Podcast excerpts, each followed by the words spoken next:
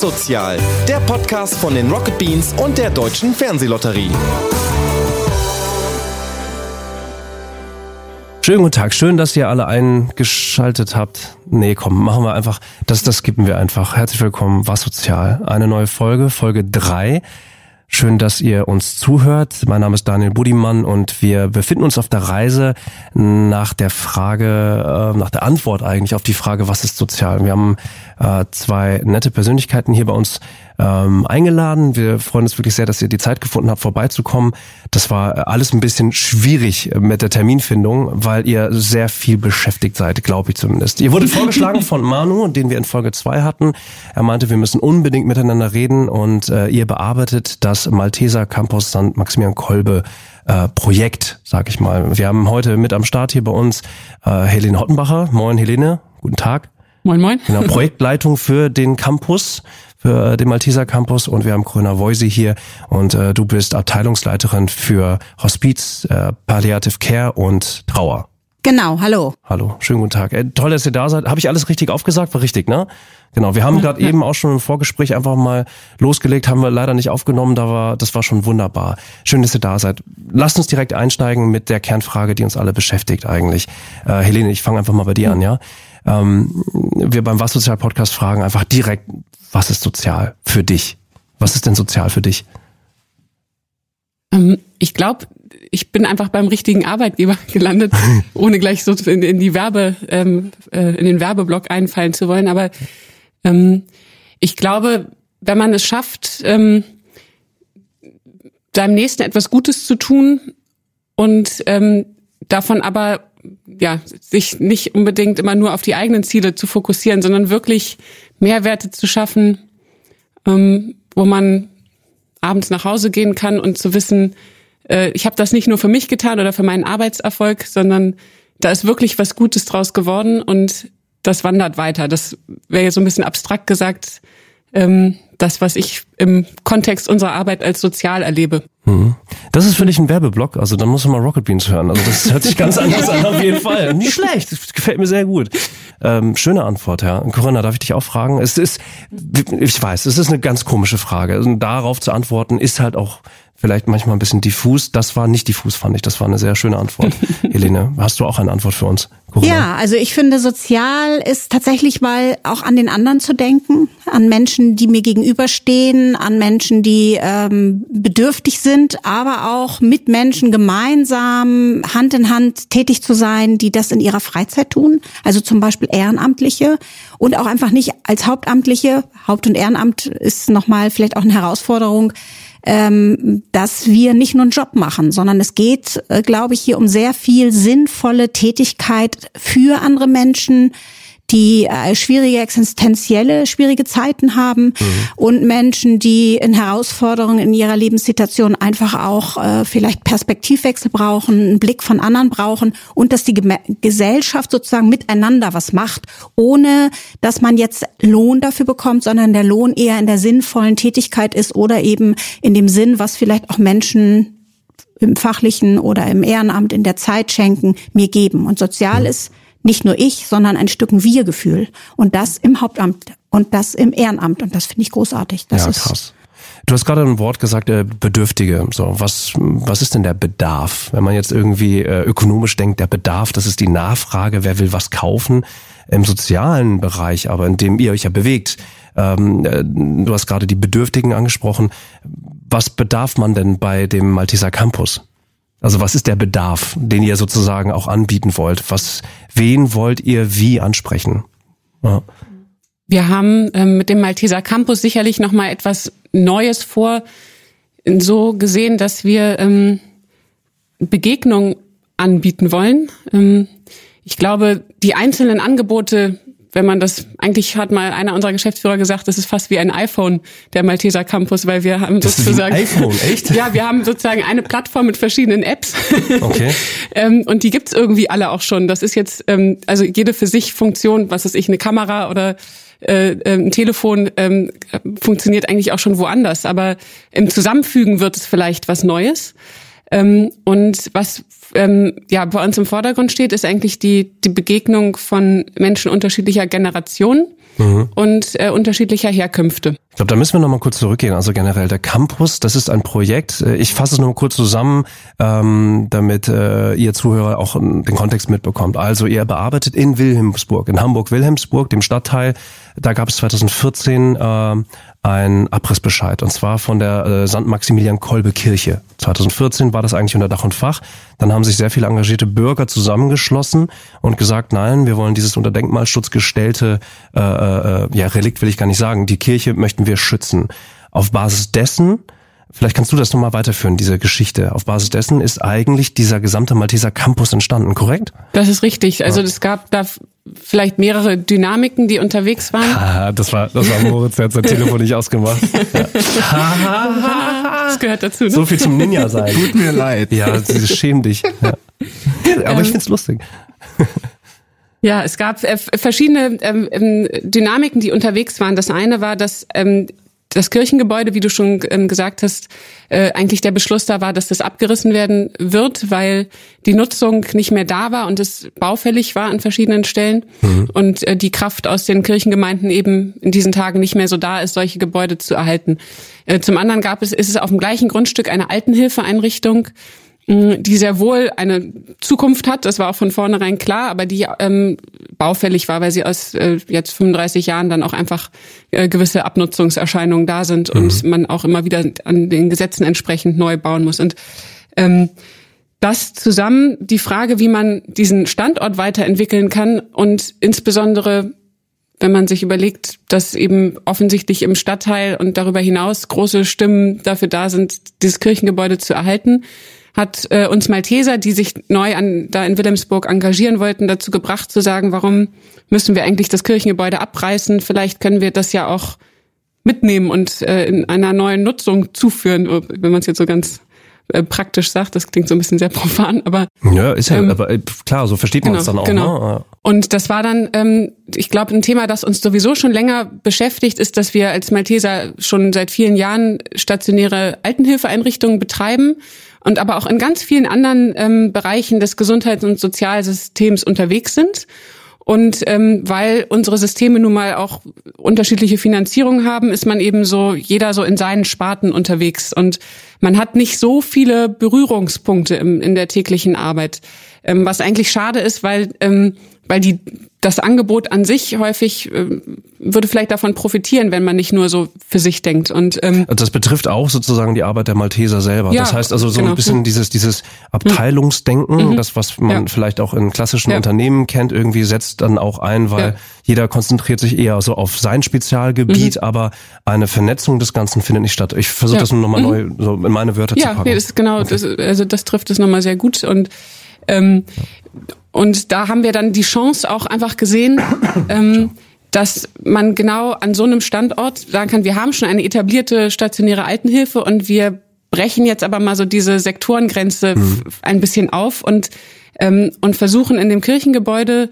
Angebote unterzubringen, mh, mm, die eben viel ja mehr vielleicht noch in den Sozialraum ins Quartier reinwirken, die ähm, äh, jetzt entschuldigen uns immer so dieses Fachjargon sozusagen ambulant oder niedrigschwellig äh, nee, unterwegs raus, sind. Nicht entschuldigen, das ist da, das und, müsst ihr da ähm, draußen müsst, und da würde ich den Ball nämlich auch gleich zu, zu Corinna rüberspielen, weil das, äh, weil man das sehr gut eben zum Beispiel an dem Angebot ähm, vom äh, ambulanten ähm, Hospiz- und Palliativberatungsdienst äh, deutlich machen kann. Das ähm, ist ein Dienst, der eben erstmal so für sich steht, aber in der Kombination mit der Altenhilfe ähm, ergeben sich ganz neue Möglichkeiten, wie man auch ähm, Menschen beraten kann, wie man ihnen begegnen kann, ähm, die, die wir vorher noch nicht kannten. Mhm. Und ähm, also bevor ich jetzt schon in zu viele Details von dem Campus reinkomme und erzähle, was die einzelnen Apps sind von der, ähm, ja. aber wäre, wäre das einfach mal so rausgegriffen, ähm, eine Möglichkeit, ähm, ja, jetzt vielleicht nochmal so der, der, kurz der Schritt zurück. Ihr habt ja gefragt, was, was war die, die Grundidee, aber unterbrich mich gern, wenn, wenn wir, wir meandern, wir meandern uns ja, durch. Ich, ich habe hab selber gedanklich bin, irgendwie so zwölf Punkte irgendwie angesetzt. Aber das ist, ich bin immer vom Hälschen auf Stöckchen mit dem Ey, ich auch, super gut, richtig gut. Das wird super heute. Ja.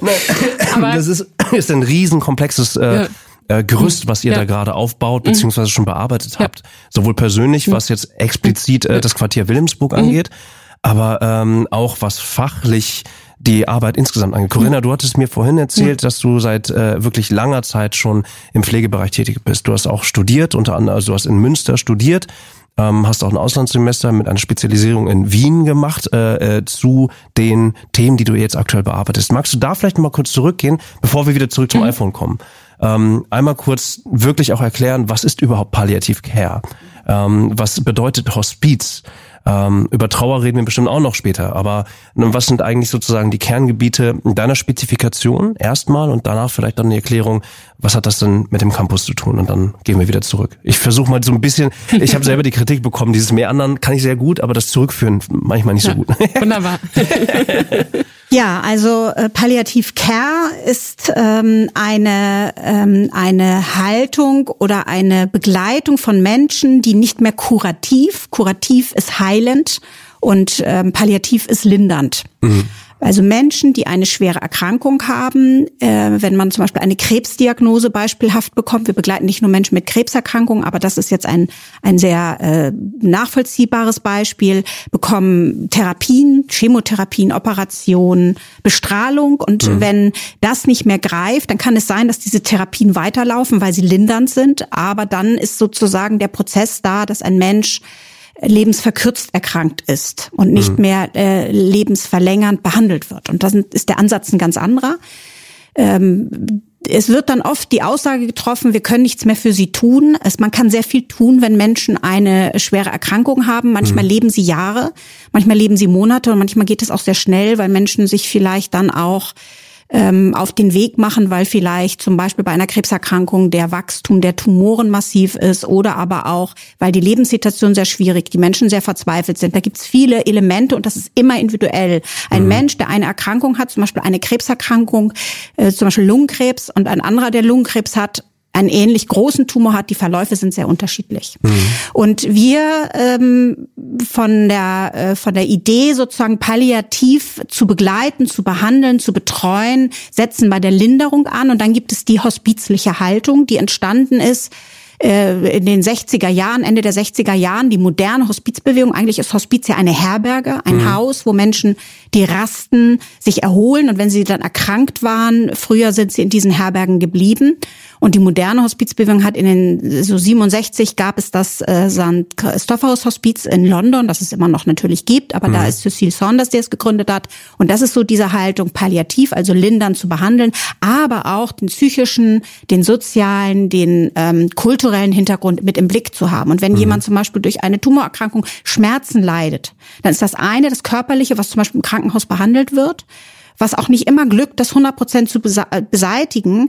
Und das hat auch die Gründe, weil es auch ein sozialer Schmerz ist. Ich kann vielleicht zum Beispiel als Familienvater wegen meiner Krebserkrankung meine Rolle bei meinen Kindern nicht mehr einhalten und habe vielleicht auch eine soziale Not für meine Kinder nicht bis zuletzt da zu sein. Ja, oder, oder noch, noch rationaler überhaupt selber mit dem Gedanken, äh, die zu verarbeiten. Genau, das ist dann mehr so, so die spiritueller ja. Schmerz zum Beispiel oder die Sinnfrage oder warum Klar. tut Gott mir das an, wenn ich ein gläubiger Mensch bin oder Menschen, die vielleicht auch sagen, kulturell kulturellen Hintergrund. Also ich muss tapfer sein oder was, was ist jetzt der Verlauf oder ich möchte bestimmte Therapien nicht machen, mhm. weil es ist jetzt äh, so meine Aufgabe. Das ist eben sehr umfangreich und das wissen wir auch, wenn, wenn wir von etwas Abschied nehmen, Ideen, Ziele, Wünschen, ähm, Plänen, dann tut mhm. es auch weh. Und so ist es eben auch bei diesen Menschen, die eine Lebensverkürzung der Erkrankung hat. Und da greifen wir und wollen eben eine psychosoziale Begleitung anbieten. Und das ist sozusagen on top, neben den Palliativfachkräften, die eine Weiterbildung machen oder Ärzte, Palliativmediziner, im Moment schulen wir gerade Physiotherapeuten, also viele aus der Berufsgruppe, die dort eine Fachkompetenz haben, mhm. Lindern mhm. zu begleiten, braucht es eben auch noch Zeit. Und Zeit ist ein Element, was Ehrenamt bieten. Die werden mhm. darauf auch vorbereitet bei uns. Und das ist dann die hospizliche Haltung. Und es gibt natürlich einmal die ambulanten Hospizdienste, so wie wir es jetzt in Wilhelmsburg auch machen wollen. Aber es gibt natürlich auch stationäre Einrichtungen. Das ist jetzt nicht das Ziel für uns in Wilhelmsburg, aber wo Menschen dann die letzte Zeit ja. in diesem Hospiz palliativ behandelt werden, aber in einem Haus sind. Aber Hospiz ist nicht allein immer ein Haus, sondern ist auch ambulante Dienste. Es gibt 17 in Hamburg, wir sind einer davon. Und Ach, so viele gibt es. Genau, und das ist wirklich eine großartige Sache. Und das jetzt für Wilhelmsburg anzubieten. Malteser oder äh, insgesamt? Von allen möglichen mhm. Trägern. Also wir haben mhm. jetzt zwei von den Maltesern in Hamburg, aber ähm, 17 und wir arbeiten auch alle zusammen. Hat, jeder hat so ein bisschen seinen Stadtteil, aber es geht Hand in Hand. Mhm. Es geht hier auch nicht um Konkurrenz, weil wir verdienen ja nichts. Das ist Ehrenamt, das ist kostenfrei für die Erkrankten oder Betroffenen oder Bedürftigen, um diesen Wort, mhm. dieses Wort nochmal zu, aufzugreifen. Und äh, Hospizarbeit ist eben nicht nur Sterbebegleitung, sondern wir begleiten Menschen ähm, so lange, wie sie wollen. Wir haben zum Beispiel eine Dame zehn Jahre begleitet. Die ist 105 mhm. geworden. Damit hat auch keiner gerechnet. Also 105. ja, und das ist nicht so so ein Raster. Du bist jetzt äh, bedürftig und du nicht, sondern der Mensch kann das für mhm. sich übersetzen. Und es gibt eine Beratung, die unverbindlich ist. Und wenn es Begleitung ist, einmal in der Woche durch Ehrenamt und das über Monate, Jahre geht, ist das doch völlig in Ordnung. Und nicht du brauchst es und du nicht, sondern der Mensch kann es für sich entscheiden mhm. und sein Umfeld. Also man sagt immer der erkrankte Mensch und sein Umfeld, also seine Zugehörigen.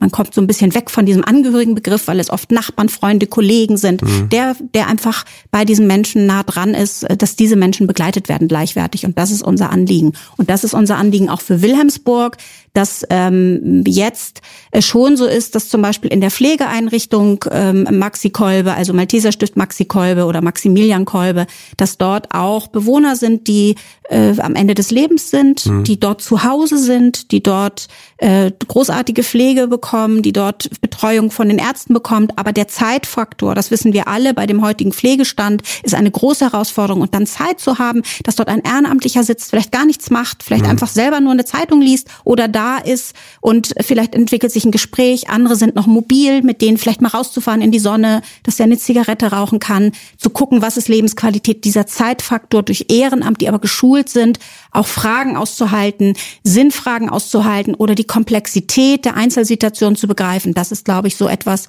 was wir jetzt dort eben aufbauen wollen, was wir in anderer Stelle wie in Eidelstedt und Schnelsen und auch in Volksdorf schon lange Jahre machen und dann eben mit anderen Angeboten, wie jetzt durch das Malteser Stift, wo Pflege Pflege, Betreuung ja angeboten wird, mhm. aber zum Beispiel auch wird es ja eine Vorschule geben, da wollen wir dann auch Kinder, das haben wir auch schon gemacht, im Kindergarten frühzeitig an das Ende des Lebens heranführen, indem man zum Beispiel Kinder, selbst Kindergartenkinder erleben Verluste, wenn eine Maus ja. oder ein Hund stirbt ja, oder, oder, der Großmutter stirbt genau, und das auch präventiv Eltern, zu machen. Ja, also nicht nur die Menschen, die einen Bedarf haben, weil dort jemand sterbend ist oder schwer krank ist oder es eine Trauer gibt, sondern auch Menschen heranzuführen, dass das nicht untergeht, wo wir sozusagen nicht mehr in Mehrgenerationshäusern mhm. leben und das natürlich erleben, sondern frühzeitig in die Gesellschaft dieses Thema hereinzutragen, in Schulen zu gehen, Berufsschüler zu, zu befähigen oder in, in anderen Orten, wo Menschen einfach sind und denen sozusagen das Thema, weil es betrifft ja uns alle, auch wir vier werden sterben. Ja, gestorben wird immer. Genau, halt, ne? und von daher ist diese Endlichkeit und diese Präsenz nicht nur dann wichtig, wenn es den aktuellen Bedarf Habt gibt. Habt ihr das Gefühl, dass oder hast du speziell, Corinna, du bist, äh, du hast äh, mir vorhin gesagt, du hast als Krankenschwester angefangen und dann ging der Weg sozusagen weiter äh, mhm. akademisch sozusagen äh, in die gesamte Wissenschaft hinein.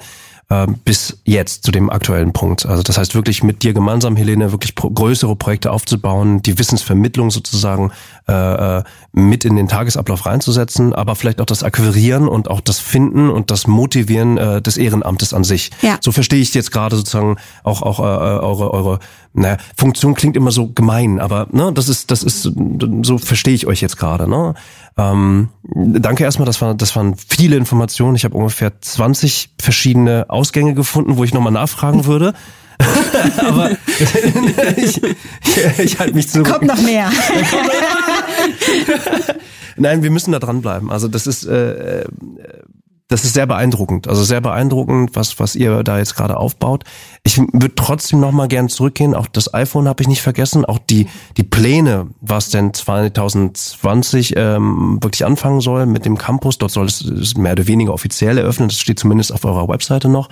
Was dort alles angeboten wird. Du hast gerade eben selber schon ein paar weitere Punkte genannt, die dann auch zu deiner Fachrichtung passen, sag ich mal. Ne? Das bedeutet mhm. wirklich ähm, Sterbehilfe, Sterben insgesamt als Thema, aber eben auch das, was die Kirche vielleicht früher als eben genau ein Gemeinschaftszentrum halt hatte, nämlich eine, ein gemeinnütziger Ort auch zu sein, ein, äh, ein Ort der Gemeinschaft.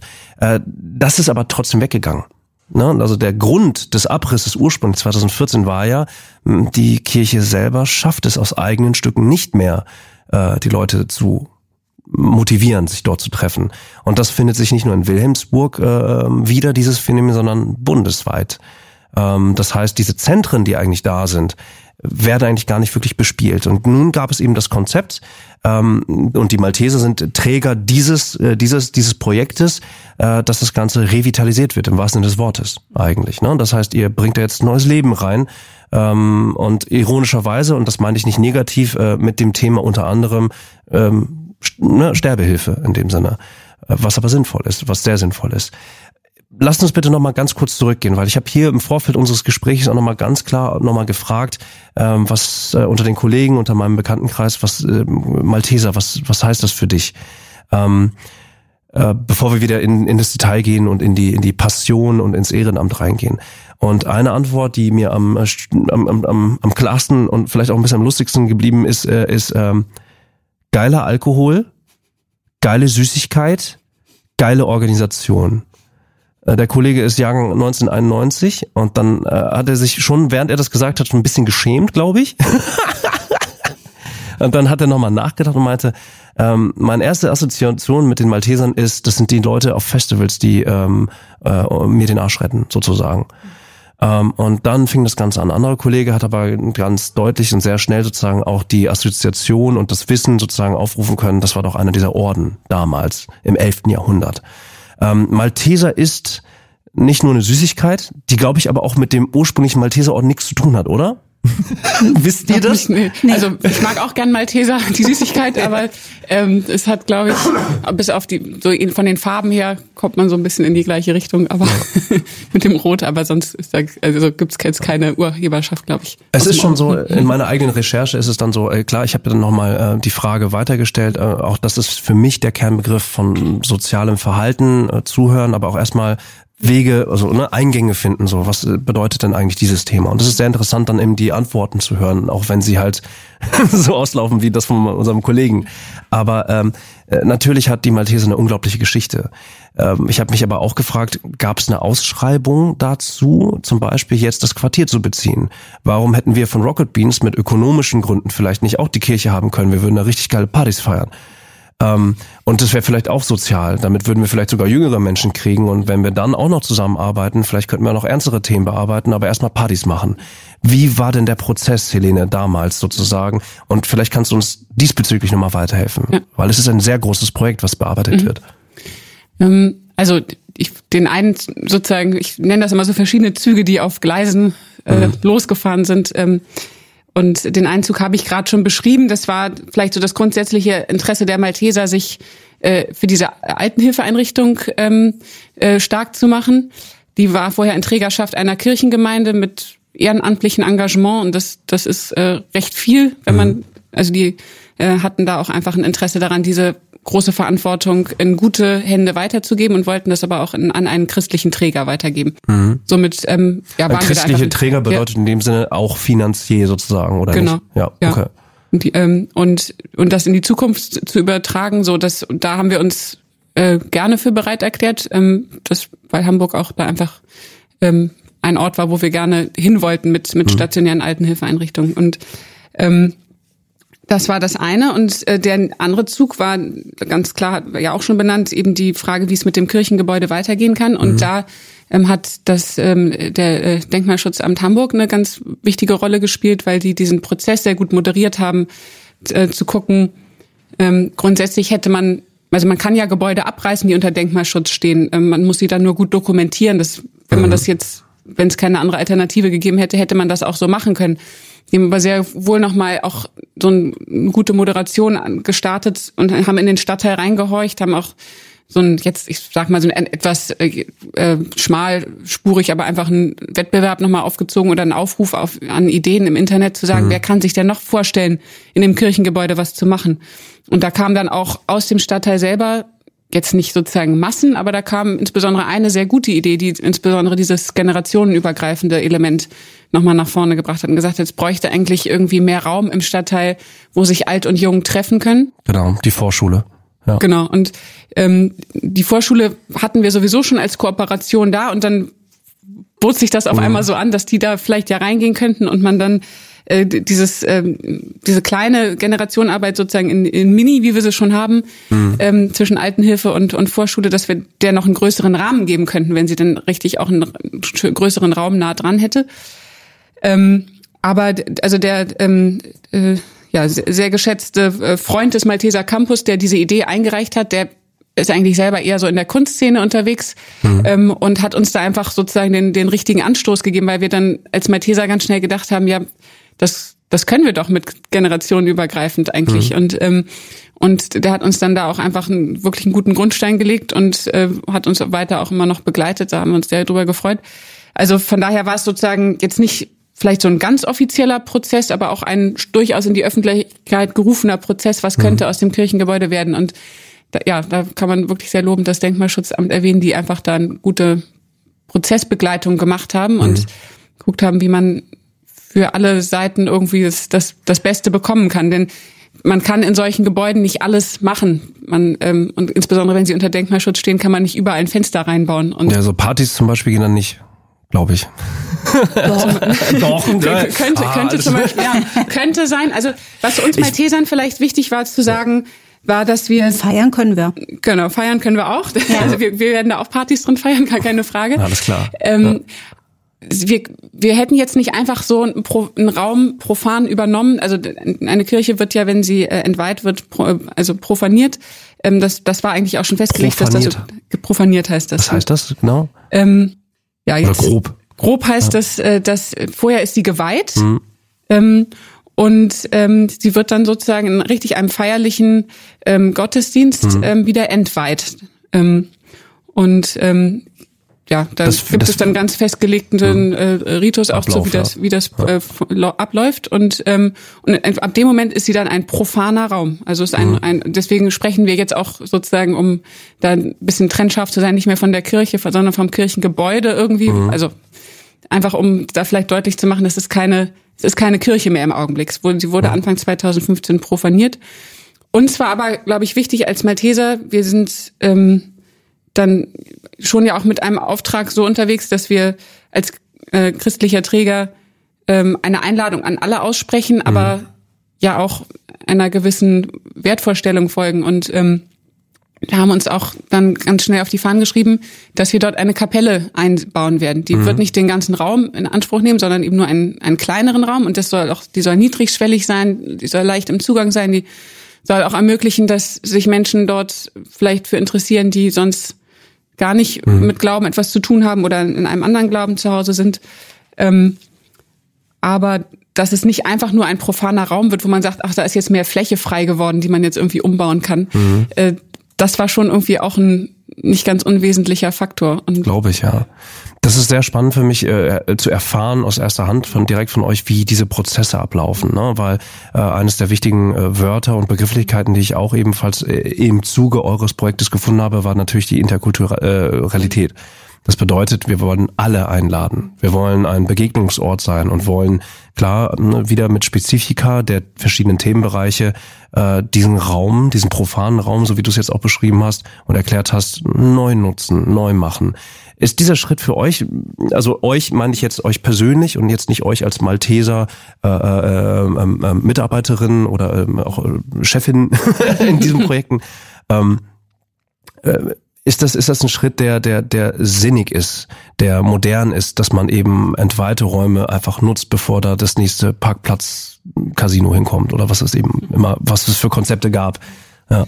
Also wir haben da jetzt keine Blaupause, wo wir genau wussten, was wir tun. Mhm. Ähm, und ja, und wenn du jetzt sozusagen uns als Person fragst, ähm, dann ist es aber, glaube ich, schon nicht ganz unwichtiger Gedanke, sich in solche Richtungen auch zu entwickeln. Also das eine ist, dass man sowieso in, in der sozialen Arbeit ja nicht mehr so auf einzelne Einrichtungen guckt, sondern immer in, eine, in einen Sozialraum, mhm. wie das schöne Wort heißt, oder ins Quartier.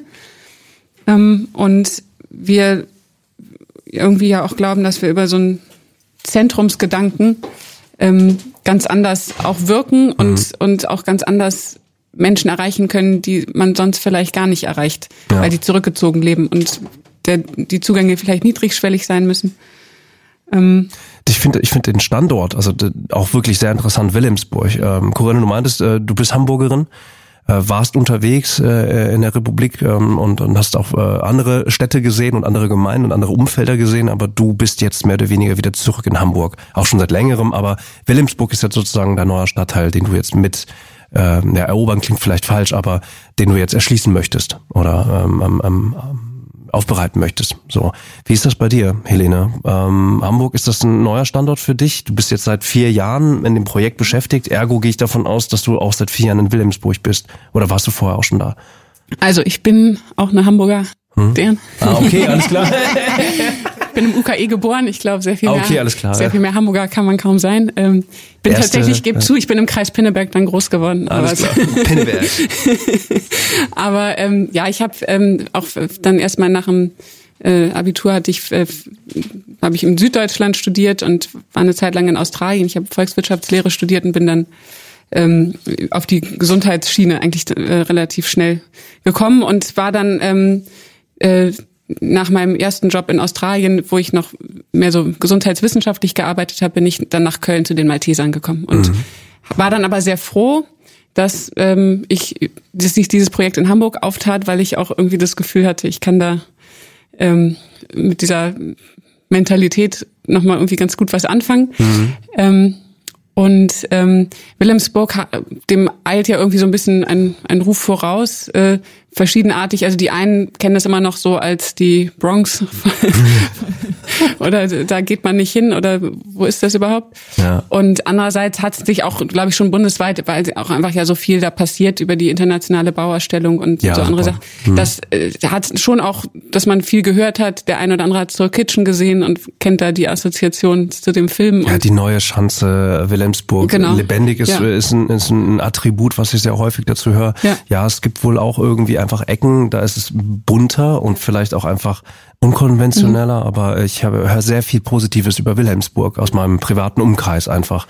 Ähm, alles ein bisschen entschlackt, zum Teil sogar entschleunigt, obwohl es so nah an Hamburg ist. Also vielleicht auch für euch Zuhörer, die nicht wissen, wo Wilhelmsburg ist. Wilhelmsburg liegt äh, südlich der Elbe, äh, unter Hamburg, fertig. So ein bisschen rechts unten ungefähr. Und es ist eine Insel, also ja. Ist, glaube ich, Wasser umgeben und gigantisch finde ich, da sind da die Plattenbauten und ein kleines Stück weiter ist die Mühle. Und dann mhm. sind da diese tollen modernen Energiehäuser. Und dann hat man dort auf einmal einen Platz toll angelegt. Und es sind wirklich total bunte Menschen dort, jung und alt. Und sehr konservativ und sehr schrill und ich finde es wirklich ein, ein ganz äh, besonderer Stadtteil und mhm. wir haben jetzt zum Beispiel bei Werbung für unseren Kursus so viel Offenheit erlebt, auch in den Läden, wenn wir in Volksdorf mal was aushängen wollen, die sind einfach immer vollgeballert mit kulturellen Angeboten. In Wilhelmsburg, die Apothekerin, ja, können wir hier hinhängen mhm. und äh, die Buchhalle äh, und alle waren total offen und ich glaube, das ist das Stadtteil auch. Das ist ein sehr offener Stadtteil für Neues, für Projekte. Äh, es ist äh, wirklich, äh, glaube ich, reizvoll für die Zuhörer, da mal hinzufahren und sich das anzugucken, vielleicht mal eine Radtour zu machen. Also ich mhm. glaube, es lohnt sich. Okay. Ja. Gehen wir wieder zurück, also Hamburger Dern ebenfalls nochmal komplett zurück. Das heißt, jetzt ein Stadtteil mit zu, äh, ja, ihr wirkt ja richtig rein. Das wollt ihr ja auch. Ihr wollt diesen Campus äh, Wilhelmsburg mit neuem Leben erfüllen. Er hat verschiedene Ansätze mit reingesetzt und 2020 äh, sieht es aktuell so aus, dass auch wirklich eine Eröffnung stattfindet und dann wird es sukzessive ausgebaut oder gibt es einen großen Korkenschlag? Wie, wie, was ist geplant? Ähm, ja. Also wir äh, werden das in, in ja, ich nenne es immer Dominosteine eigentlich. so, einer muss auf den anderen fallen, anders kann es nicht funktionieren, weil wir äh, ja auch die Altenhilfe, die da schon vor Ort ist, äh, nur in Abschnitten umbauen können, denn da wohnen ja auch äh, die Bewohner drin und die kann, müssen dann teilweise erstmal in Interimsbauten unterkommen mhm. und ähm, das, da kann man immer nur einen Teil sanieren und dann wieder den, den nächsten freiräumen so. Deswegen wird das gesamte Vorhaben wird wirklich noch äh, drei Jahre oder sowas äh, wahrscheinlich dauern. Also das mhm. äh, so muss man, bis es wirklich sozusagen schlussgerechnet ist, wie man in der mhm. äh, Fachsprache dann da sagt, äh, wir haben ähm, ein äh, sehr großzügige Fördermittelgeber mit an Bord, ähm, unter anderem ähm, das ähm, Bundesbauministerium, genau. die ähm, uns mit äh, sieben Millionen Euro für das Gesamtvorhaben ähm, fördern. Und das beinhaltet dann gleich auch, dass man ähm, öffentliche Ausschreibungen machen muss, wenn man mit Fördermitteln baut. Ähm, wir haben auch Fördermittel von der Landesdenkmalpflege, Bundesdenkmalpflege mhm. ähm, für dieses Kirchengebäude, um eben da diese vorhin erwähnten äh, ja, maroden Geschichten mhm. äh, auch beheben zu können. Und ähm, da hat man einfach extrem lange Abstimmungsprozesse. Das heißt, dieser ganze Bau zieht sich lang und wir machen uns jetzt aber schon auf den Weg, uns inhaltlich äh, in, äh, auf alles vorzubereiten und aber auch schon in teilweise eben an, an Start zu gehen. Mhm. Ähm, so wie jetzt eben äh, Corinna das schon gesagt hat, wie man jetzt langsam anfängt. Und ähm, wir werden das Kirchengebäude hoffentlich, ich kann es immer nur mit äh, mhm. sozusagen äh, einem Disclaimer irgendwie ja, sagen. Mit der aber, Hoffnung halt ja, eines Datums. genau. Äh, hoffentlich nächstes Jahr dann ähm, tatsächlich äh, eröffnen können, sozusagen als mhm. umgebaut. Und die Altenhilfe nebenan und auch ein Neubautrakt, der dann noch anknüpfen wird. Ja, wie gesagt, da gibt es eben so ein Zeitfenster, wo man wahrscheinlich irgendwie schon so drei Jahre bis zum bitteren Ende dann noch sozusagen irgendwie äh, erwarten muss, wenn man jetzt einfach erstmal irgendwie krass, aber die Dominosteine sind halt schon gefallen, ne? Also ihr seid genau. schon mittendrin. Ja. Also das ist schon verrückt. Also ja, du hast gerade auch nochmal das Bundesbauministerium äh, angesprochen, äh, dann nochmal den Denkmalschutz, der da mit reinkommt. Ein Riesenprojekt. Und du bist die Projektleiterin und hast VWL studiert. Das heißt, du bist auch zahlenseitig die Herrscherin sozusagen über das gesamte Projekt. Sehe ich das richtig? Bei mir fließen zumindest äh, so die, die wesentlichen Fäden zusammen. Aber ich habe sehr viel Unterstützung, sonst könnte ich das gar nicht. Und ich habe äh, vor allen Dingen auch ähm, viel fachliche Unterstützung, was den Bau angeht, hm. ähm, auch von einem externen Projektsteuerungsbüro aus von ähm, Baufachleuten äh, aus der Malteser Zentrale, die das ähm, also auch sehr gut beurteilen können über Dinge, die ich äh, nur sozusagen grundsätzlich die die Zahlen und die die Qualität vielleicht grob ermessen kann, aber nicht hm. ähm, was das im Einzelnen baulich immer so bedeutet. Ja, Wahnsinn. Lustige Kombination äh, von euch beiden auf jeden Fall jetzt gerade, weil ich ne, ich will das nicht nicht nicht nicht natürlich nicht verurteilen so, aber schon das strukturelle, die die Zahl, aber das organisatorische und bei dir ist es wirklich das Anfassen ne, und das Erleben und das Rausgehen und das äh, das äh, ich will niemandem das andere abstreiten, bitte versteht mich nicht falsch, aber ich finde das insgesamt sehr interessant. Äh, Corinna, nochmal zu dir, also zu der Funktion. Ähm, eine komische Frage, vielleicht verstehst du sie aber. 1972 wurde die St. Äh, Maximilian-Kolbe Kirche nochmal aufgebaut. Äh, so habe ich das auf jeden Fall gelesen. Und sie hatte eine sehr seltsame Form.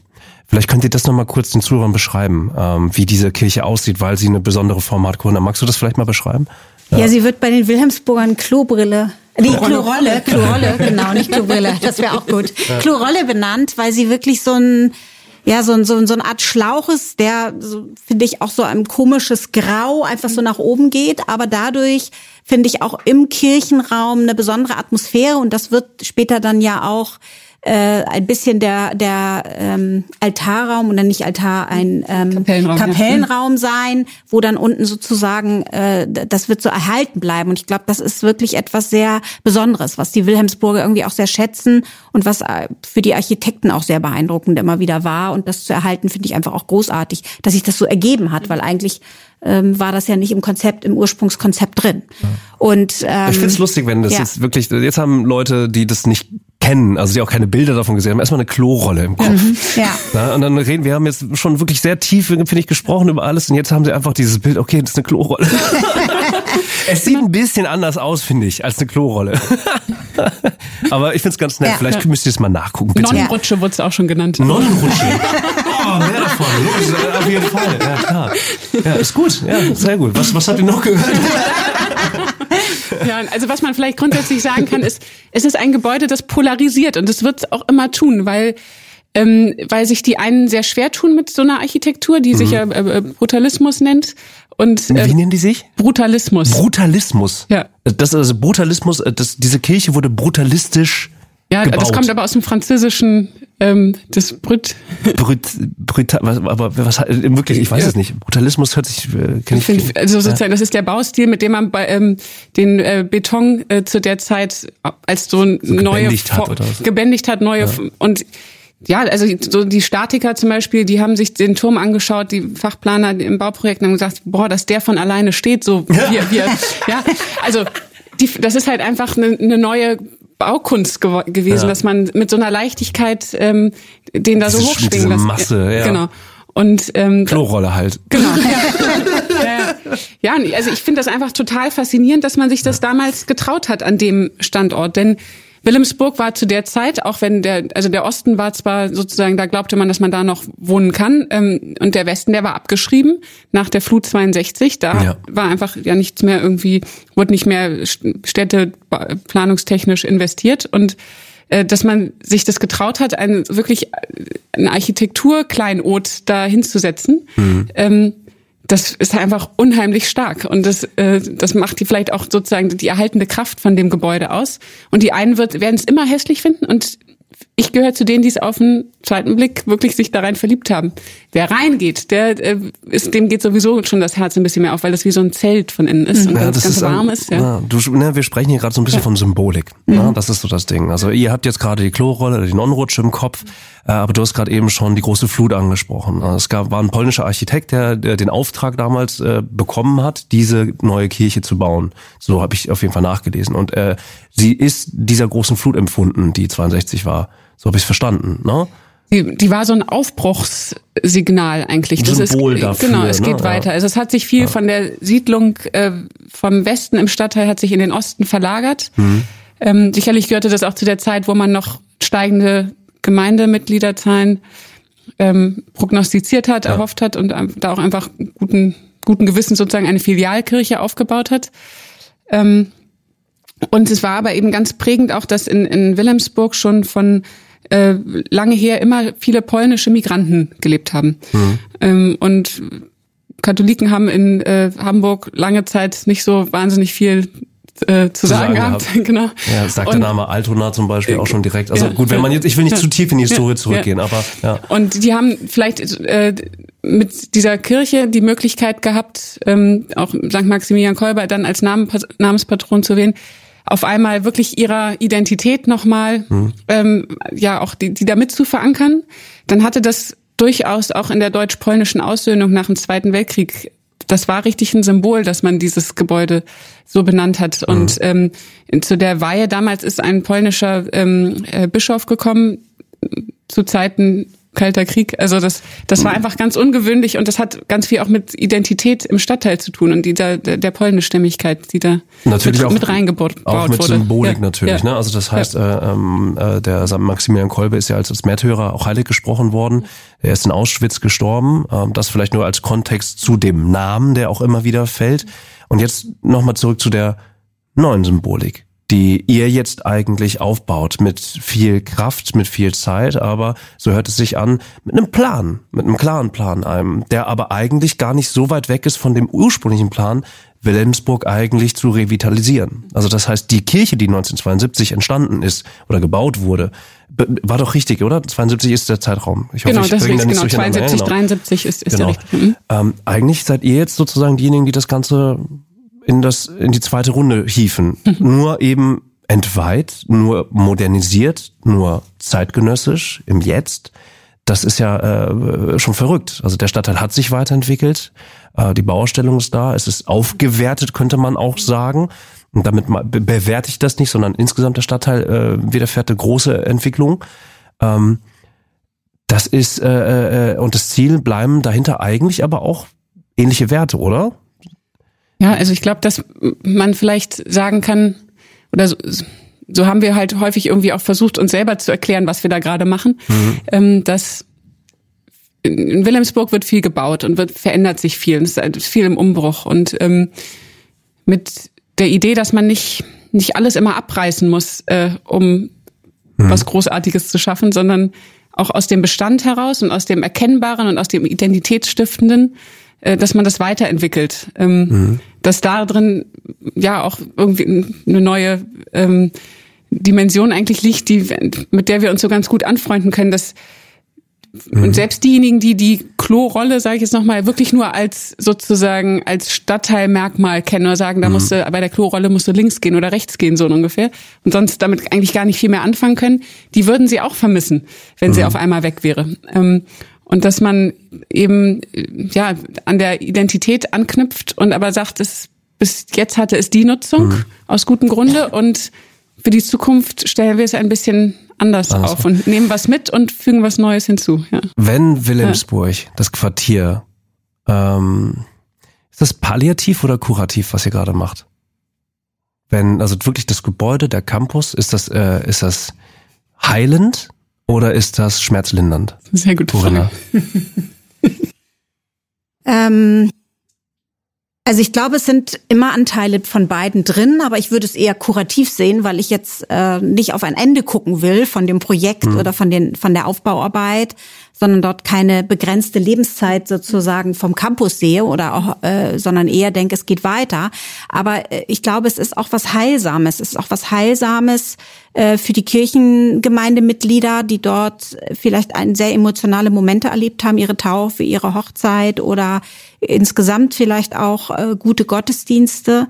Es ist etwas äh, lindernd äh, für die Menschen, die äh, vielleicht auch kirchlich Vorbehalte haben, die vielleicht auch enttäuscht waren, dass äh, dieser Ort abgerissen werden sollte, die daraus gelesen haben. Mhm. Und es ist vielleicht auch etwas ähm, lindernd in Bezug, äh, ja, ich finde so diese Grundidee, etwas zu erhalten und etwas Neues draus zu machen und etwas auch vielleicht zu verjüngern, also Menschen auch einzuladen, hineinzugehen und verschiedene Angebote zu bekommen, zum Beispiel ein, eine, eine Ausbildung zu machen, äh, im, im Bereich ähm, äh, äh, letzte Hilfe oder ähm, zum Beispiel auch ähm, Krankenpflegekraft mhm. dort eine Schulung zu besuchen, beruflichen Background zu bekommen, um vielleicht in, andocken zu können und mein Geld selbst zu verdienen, aber auch Menschen, die zum Beispiel dorthin gehen und in der Elternküche lernen, ihren Säugling gut versorgen zu können. Es ist großartig, dass da Kinder rumpurzeln, die vielleicht alte Menschen von der von der Senioreneinrichtung äh, kennen und versorgen, dass man einen Besuchsdienst mit Hunden hat, äh, die dort äh, Menschen, einsame Menschen vielleicht auch noch eine Häuslichkeit besuchen, sich dort treffen und ihre Weiterbildung oder ihre Gruppenabende haben. Ich äh, stelle mir auch vor, dass man dort offene Angebote hat, dass man, ich weiß es nicht, äh, zum Beispiel Vorträge hat oder eine mhm. Art Flohmarkt oder Tag der offenen Tür, auch Festlichkeiten. Also dass man äh, dort wirklich einen Ort der Begegnung schafft und dass das auch lindernd ist, aber dass das auch heilsam ist und dass mhm. das auch kurativ ist. Wie ernst ist denn, oder na ernst, das, das klingt so vor, da, also das klingt wie eine Forderung. Ich, ich versuche das nochmal für mich anders zu formulieren. Ähm, wie wichtig ist denn eigentlich dann der, der, der religiöse Grundgedanke. Also ja, es wird eine Kapelle geben, äh, die Kirche selber ist entweiht. Auch du hast das gerade nochmal gesagt, es ist äh, auch hilfreich für, für, für, für Kirchenmitglieder, die sehen, die Kirche hat eigentlich keinen Einfluss mehr in diesem Bereich oder so, so wenig Einfluss, dass sie halt entweiht wurde. Das betrifft dann natürlich auch meistens äh, eher ältere Menschen, die eben genau das auch mitbekommen haben. Äh, dann wiederum hast du auch angesprochen, Taufe etc. Es gibt einen Rückgang, äh, ähm, was die Kirchen angeht. Das ist auch kein Geheimnis. Die Gesellschaft entwickelt sich weiter und das bewerte ich nicht. Ich bewerte weder das eine noch das andere. Religion war und ist sozusagen aber ähm, etwas, was äh, ähm, naja schon immer da war und äh, nicht zuletzt die Malteser als religiöse Vereinigung, als als als äh, äh, als als Träger des Ganzen hat natürlich ein Interesse. Aber wie seht ihr das mit mit dem gesellschaftlichen Kontext, wenn man Interkulturalität sozusagen auch vorleben möchte, eine Begegnungsstätte für alle sein sollte? Ähm, die Kapelle ist da, laden wir alle ein? Gibt es dort interkulturelle Angebote, die auch dann forciert werden im Bereich des Quartiers? Also die, der, der Ansatz für uns Malteser, und das kann ich jetzt so aus meinem beruflichen Erfahrung als Mitarbeiter bei den Maltesern sagen, wir sind offen für alle Menschen. Wir sagen nicht, wir sind nur für äh, ähm, katholisch geprägte Menschen da, sondern wir sind für alle Menschen mhm. da und wir leben ein Stück Kirche vielleicht in der Art und Weise der Nächstenliebe, also in Katastrophen, wie auf dem Konzert, äh, was du eingangs benannt hast. Kommt drauf an, Einfach, wer spielt, ob genau, es eine ist äh, Genau, Menschen dann einzusammeln, die die dort, ähm, sag jetzt mal, schlapp machen ja. oder äh, mit Blaulicht über die Straßen zu fahren oder eben auch äh, andere Projekte. Und das ist bei uns zum Beispiel in der Erfahrung, meiner Erfahrung, in der Sterbegleitung so, wir begleiten alle Menschen jeglicher mhm. Kultur und nicht nur die Menschen, die gläubig sind. Und wir haben Ehrenamtliche, die gläubig sind und wir haben auch Menschen, die nicht gläubig sind. Und äh, ich glaube, wir leben ein Stück Kirche, in dem wir vielleicht so ein bisschen Nächstenliebe und so eine christliche Grundhaltung haben, auf Menschen zuzugehen. Das ist mhm. ja auch unser Logo. Malteser, weil Nähe zählt. Aber wir erwarten nicht, dass Menschen unbedingt auf unserer ähm, auf unser Glauben auf unserem Glaubenstand sind. Wir unterhalten uns gerne mit ihnen drüber, mhm. aber das ist nicht der der Haupt das Haupttenor, sondern es geht auch um das, was mit was die Menschen wissen wollen, was mhm. was sie auch für einen Bedarf haben. Und ich glaube, das ist etwas Menschen vielleicht auch wieder Lust zu machen, über den Glauben nachzudenken oder miteinander darüber sich auszutauschen und vielleicht auch die Themenbereiche äh, christliche Haltung zu erleben, ohne dass man unbedingt äh, jetzt äh, aktiv Mitglied in die Kirche des Mitglied des Vereins muss. werden muss. Genau. Ja. Dazu ist man sehr gerne eingeladen. Wir freuen uns natürlich drüber, aber das ist nicht die Zielsetzung. Die Zielsetzung ist wirklich für Menschen da zu sein, Mhm. weil Nähe zählt und ähm, da erfahrbare äh, Begegnungsräume schaffen. Ja, okay. Aber ist nicht auszuklammern. Ja. Nö, finde ich aber, das ist, eine, Ja. ist eine gute Antwort, weil Ja. äh, man weiß natürlich, gut, es ist, es gibt die Trägerschaft dahinter. Ja, es gibt auch das äh, Bundesbauministerium, was dahinter steckt. Also man will ja sozusagen auch etwas verändern. Man will ja auch entsprechende Träger auch äh, begeistern können, überhaupt dann aktiv zu sein. Und damit sind wir aber bei, bei eurem Projekt wirklich auf einer extrem, finde ich persönlich, auf einer sehr krassen Ebene, weil ihr beeinflusst, na, beeinflusst ist das falsche Wort. Ihr wirkt wirklich in den, in den Lebensalltag von Wilhelmsburgern und Burgerinnen rein. Ne? Das heißt, ihr wollt ja auch wirklich das eigentlich ein neuer Stadtkern werden, oder? Sehe ich das richtig? Also sagen wir mal, das soll jetzt nicht irgendwie in Richtung von übergriffigen äh, Deswegen habe ich Beeinflussung auch gerade zurückgezogen, Ja, ja, genau. weil ich will, ich will auch nicht, ich bewerte das, das gar nicht. ne? Es gibt ja. auch, also Wilhelmsburg ähm, ist wirklich reich an Initiativen und ähm, an tollen Vereinen, die es gibt. Und, Mhm. äh, und wir sind jetzt, weiß Gott, nicht die Ersten, die da aufschlagen und sagen, jetzt, wir retten jetzt da den Stadtteil oder irgendwie sowas. Das wäre völlig unangemessen, wenn wir uns irgendwie so was Also auf die Fahnen auf, schreiben. Auf, auf dem Ross irgendwie Ja, so. genau. Okay, ja. sondern ähm, wir müssen ganz vorsichtig und behutsam gucken, ähm, wo wir uns gut einbringen können mit dem, was wir können und, und wir lernen aber auch was Neues dazu, denke ich. Ähm, wir haben an, in ganz vielen Diensten deutschlandweit es immer damit zu tun, dass nicht nur äh, jetzt, sage ich mal, Katholiken von uns gepflegt oder betreut oder in irgendeiner Form mit uns zu tun haben oder bei uns arbeiten, sondern wir sind schon sowieso per, per Definition einmal ein Querschnitt durch die Gesellschaft. Und ähm, in Wilhelmsburg haben, nehmen wir uns aber nochmal besonders vor, äh, denen, insbesondere den älteren Menschen zu begegnen und ihnen auch Angebote zu machen, die, also ältere Menschen mit Migrationshintergrund, die häufig so ein bisschen so durch die Institutionen, an denen eigentlich, in denen weniger vertreten sind. Sagen wir mal, in der Die kriegen Altenhilfe. weniger Angebote, weil Ja, die ja. alten Regeln Ja, weniger offen waren. Kann, Genau. ich, ist, kann ich das so zusammenfassen? Weniger offen klingt auch schon man kann wieder. das, man kann es sehr schwer, glaube ich, also ich kenne jetzt auch sozusagen nur aus der Literatur, die, was sagt man als Gründe, die Familie spielt eine größere Rolle häufig in Hm. Familien, ähm, die ähm, Migrationshintergrund haben. Ähm, und das ist ja auch nichts Verkehrtes. Ähm, das ist ja, also da kann man sich ja nur freuen, wenn die Angehörigen noch pflegen wollen. Ähm, aber es kann auch Überlastungen geben ähm, und sei es nur, dass es eine Beratung sein, die wohltuend sein kann. Ähm, und wir wollen überhaupt erstmal versuchen, ob wir das schaffen, eben wirklich den, den Bedarf zu verstehen, Mhm. den es da gibt. Aber vielleicht ist er auch ganz anders, als wir bisher glauben, wie er Ja, der demografische Wandel, Ja. der äh, lässt Ja. sich ja sehr deutlich auch an Zahlen ablesen. Es wird immer mehr ältere Leute geben. Ja, vielleicht werden die alle in- insgesamt älter werden, aber das ist, finde ich, oftmals so ein Ding, naja, so ein bisschen Industrie-Werbeblock. du hast vorhin das Wort Werbeblock äh, reingebracht. Also ja, wir werden sehr wahrscheinlich alle älter, weil unsere Gesundheitsverpflegung hierzulande auf jeden Fall anders aussieht. Ähm, aber dennoch, äh, Geburtenrat etc. geht halt runter. Und es gibt die große Generation, es gab ja Geburten, äh, äh, Generation war, oh Gott, ich Horst Kopp, jetzt habe ich es nicht mehr auf dem Schirm. Äh, um die in den 60er Jahren war es auf jeden Fall. Ich habe äh, den das Peakjahr ver vergesse ich gerade leider, also wirklich an, an dem Jahr, wo am meisten Menschen geboren sind in Deutschland. Äh, und diese Generation wird äh, sehr, sehr, sehr wahrscheinlich, ähm, also Babyboom wird es wahrscheinlich hierzulande nicht mehr geben, schätze ich mal. Äh, die werden auf sehr viel weniger jüngere Leute treffen. Das heißt, ja, die Nachfrage, der Bedarf an mehr, mehr, mehr, mehr äh, Zulaufstätte, Information, Ausbildung äh, für ältere Leute, ähm, der ist definitiv gegeben. Das rechtfertigt oftmals auch die öffentlich-rechtlichen Sender oftmals. Das ist so, in unserer Welt ist das oftmals das Angebot, ne? Also die, die, ein Hauptargument, naja, es gibt halt mehr ältere Leute, die Fernsehen gucken. aber alles andere ist sozusagen noch ähm, gibt Regelwerken auf. Also wir als junge wilde Medienmacher sozusagen können eigentlich nur oft von den von den von den äh, Budgets vielleicht träumen, die dann an, an Schlager äh, eine Schlagersendung bekommt.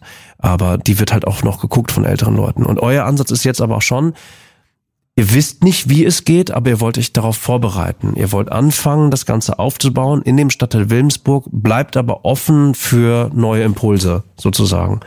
Genau, ja. wir haben natürlich, also mit einem Grundgerüst äh, starten wir natürlich so schon, dass so äh, so äh, ja so breit sind unsere Schultern schon und das hat mhm. ja auch Corinna schon äh, erzählt, wie das in anderen Stadtteilen in Hamburg ähm, funktioniert, aber ähm, aber wir wissen einfach, wir kommen völlig nochmal in ein, ein neues Terrain, wenn wir uns ganz explizit äh, diesem Thema der Kultursensibilität, Kulturoffenheit ähm, mhm. zuwenden. Und ähm, da gilt es auch einfach, äh, jetzt ein bisschen reinzuhören in den Stadtteil und gleichzeitig uns selber dazu Gedanken zu machen, was wir eigentlich darunter verstehen können. Mhm. Und ähm, es geht ja nicht jetzt darum, dass man jemanden zwangsbeglückt. Äh, was, was ganz witzig ist eigentlich in Wilhelmsburg, äh, vielleicht noch so als Ergänzung zu dem, was du gerade gesagt hast, ist einfach ein Stadtteil, der sehr jung und dynamisch ist und tatsächlich man den Eindruck gewinnen kann hier und da, dass was ja auch gut ist, ein großer Fokus auf bei den sozialen Initiativen, beim Städtebau liegt sehr auf jungen Menschen, jungen Familien.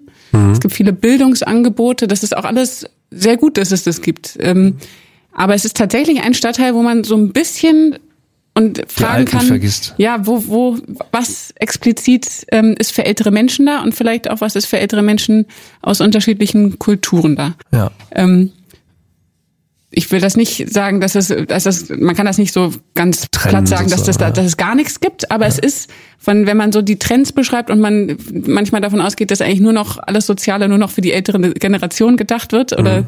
alle öffentlichen Gelder in die Richtung gehen, kann man in Wilhelmsburg vielleicht sagen, da ist es halt mal eher andersrum. Würdest du das sagen? Das ist eine, ist eine Wahrnehmung. Ne? Das also, ist okay. Ne? Ja, genau. Also habe ich also, jetzt nicht alleine, aber es ist jetzt, wie, ja, an was will man das quantifizieren? Aber es geht genau. so ein bisschen in die Richtung, ja. Ja, spannend.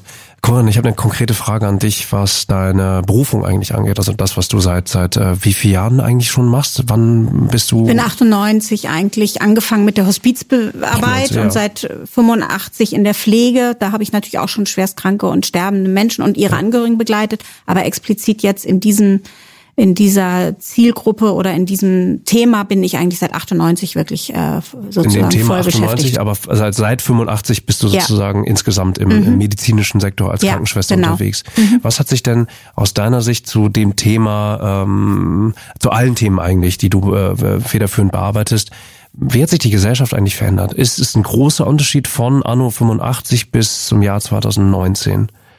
Hat sich äh, aus deiner Beobachtung, natürlich keine Namen nennen etc., aber aus deiner Beobachtung würdest du sagen, das familiäre, gesellschaftliche hat sich von damals in den 90ern dann doch sehr stark verändert zu den jetzt 20er, äh, 2000er ähm, also Hospiz Zeiten. ist in den 80er Jahren, wurde mit TZ geschrieben, wenn man es überhaupt schrieb. Also man, man kannte es nicht. Man wusste gar nicht, wie man es buchstabiert und wusste das gar nicht, was da drin ist. Das ist ein Unterschied. Ja. Ja. Okay, habe ich verstanden. Ja. Und äh, das ist wirklich, es gibt so viele Angebote. Also es ist ja nicht nur die, die ambulante Begleitung, die stationären Angebote, die äh, Fachangebote, also so spezialisierte Palliativversorgung. Also es gibt unheimlich viel lindernde, behandelnden Möglichkeiten. Es gibt immer mehr Fachleute. Das mhm. Thema ist den Menschen bekannt. Auch die Trauerarbeit äh, ist mittlerweile den Menschen bekannt, dass sie äh, in der Trauer Raum und Zeit brauchen und auch Begleitung, Unterstützung bekommen. Das finde ich hat sich sehr ähm, positiv äh, verändert. Mhm. Früher in den 80er Jahren habe ich es wirklich so erlebt, dass wenn wir Visite gemacht haben mit dem Chefarzt, dann wurde ins Bad geguckt, dort lag jemand alleine äh, der im Sterbeprozess war, weil man konnte ihn ja nicht im Mehrbettzimmer lassen mhm. und hat mal reingeguckt, atmet er noch, okay, Tür wieder zu. Ja. Und man ist nicht reingegangen und hat eigentlich Nähe geboten, weil man dachte, das kriegt er ja sowieso nicht mit. So habe ich es als Krankenschwester erlebt und das mhm. finde ich hat sich sehr verändert und die Ärzte haben auch sehr deutlich gemacht, wir sind ja zum zum Heilen da und mhm. und das sind sozusagen fast so die äh, Randgruppen gewesen, auf die man gar nicht so den Fokus hat. Das hat sich völlig verändert. Viele Krankenhäuser haben Palliativstationen, viele Fach äh, Kollegen haben den Schwerstkranken und auch die Angehörigen im Blick. Ich finde, es gibt eine positive Veränderung. Die Gesellschaft ist natürlich mobiler geworden. Es ist mhm. so, dass die Menschen globaler arbeiten müssen, dass sie auch vielleicht irgendwo wohnen und viele Kilometer äh, zur Arbeitsstätte fahren und wenn sie dann einen pflegenden Angehörigen haben, der vielleicht auch nochmal ganz woanders wohnt, in Mehrgenerationshäusern zusammenzuwohnen, ist sicher eine Seltenheit. Mhm. Und auch Kinder werden zum Beispiel über Tod und Sterben sehr wegbehalten. Also wenn jemand stirbt, werden sie manchmal nicht mehr zur Beerdigung mitgenommen. Oh ja, ist das so? Ist das deine das Erfahrung? Das ist oft so, aber auch das verändert sich wieder. Ich finde, es ist mhm. insgesamt, so wie man jetzt eben Hospiz nicht mehr mit TZ schreibt, ähm, ist es so, dass es wirklich Menschen gibt, die jetzt sich damit auseinandersetzen, sich auch Hilfe und Beratungsstellen zuwenden und äh, dass mhm. das Thema insgesamt äh, viel mobiler geworden ist. Aber für Wilhelmsburg ist es schon so, dass wenn ich jetzt mich auch sehr informiert habe, kultursensibler Hospizdienst, das wäre ja so ein bisschen vielleicht so der Übertitel, ob es uns glückt. Kultursensibler Hospizdienst. Genau, also wirklich offen zu sein für die unterschiedlichen Bedürfnisse von Menschen, weil viele Menschen, die zum Beispiel aus Ländern kommen wie Syrien oder so, die kennen gar nicht Ehrenamt und das macht man in der Familie. Und hm. nun haben sie aber keine Familie mehr hier und jetzt kommt dann eine ehrenamtliche, was für eine Rolle, die gehört doch gar nicht zur Familie, ist eine ganz andere Herausforderung und deswegen ist so das, das ist was sehr sehr intimer Pro also äh, Lebensphase, genau. muss man einfach ganz deutlich sagen, genau. es geht ums Sterben, es geht ja. um das äh, den Verlust von Angehörigen ja. von X von Y ähm, ohne es äh, ins Zahlenseitige zu schieben ja. zu wollen. Nein, das will ich nicht sagen. Also genau. es ist ein sehr sensibler Bereich, den ihr da äh, sozusagen auch ansprecht. Ne? Genau, und ich Insgesamt, glaube, und ganz wichtig Kultur. ist eben, dass wir nicht das, was wir jetzt woanders erfolgreich machen als Malteser Hilfsdienst, äh, vielleicht auch hier in Hamburg, aber auch auf Bundesebene, dass es eins zu eins übertragen ist, sondern jeder Hospizdienst wächst ein bisschen für sich und wir bieten ergänzende Angebote. Es gibt in mhm. Wilhelmsburg mhm. ganz viel und wir wollen ein ergänzendes zusätzliches Angebot sein und uns neu aufstellen und hoffen, dass uns das glückt und beweglich bleiben bleiben und äh, wirklich gucken, was ist dran. Und äh, in dem Sinne ist es uns einfach wichtig, da äh, jetzt auch offen zu sein, dass vielleicht Pläne, die wir jetzt schmieden, Konzepte, die wir jetzt schreiben, überhaupt nicht so eins zu eins zu übertragen sind, sondern offen zu bleiben, Dinge zu verändern, nochmal neu zu denken, vielleicht auch äh, nochmal ein paar Hirnwindungen und Drehungen mhm. zu machen, aus einer neuen Perspektive raufzugucken. Und das ist das, was mich auch sehr reizt an diesem Projekt, ist, dass es wirklich ganz spannend ist, weil man eigentlich nicht genau weiß, wie es uns glückt. Aber mhm. ich bin so wie mein Hund ein bisschen ein Terrier. Ich äh, bleib dran und habe da Lust und und wenn es nicht klappt, dann gibt's einen anderen Weg und dann muss man vielleicht ja. andere Wege gehen, weil äh, mein meine Grundhaltung ist schon der Bedarf, also an sich mhm. für dieses Thema von Wilhelmsburger für Wilhelmsburger das zu machen und wir bieten ja mehr den Rahmen als Malteser mhm. äh, ist glaube ich da und das ist das worauf ich große Lust und Freude habe und wo ich mich sehr darauf freue, wenn wir dann 2020 wirklich auch eine Öffnung haben und auch in der äh, sag ich mal, wirklich auch äh, noch mal präsenter sind, wenn wir dann wirklich auch da sind. Ja, und nicht Wahnsinn. immer jetzt von der Ferne aus organisieren. Also Ferne. Es, es ist schon, also ich, ich kann euch wirklich nur alles Gute wünschen, weil äh, die, die ersten Dominosteine sind gefallen. Das heißt, das läuft schon.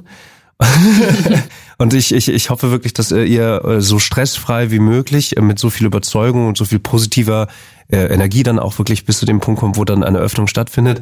Dass von dort mehrere neue Dominostränge losgehen, ist eigentlich das, was ihr von euch, von dem Projekt und auch von eurer Arbeit eigentlich hofft. Sich das richtig?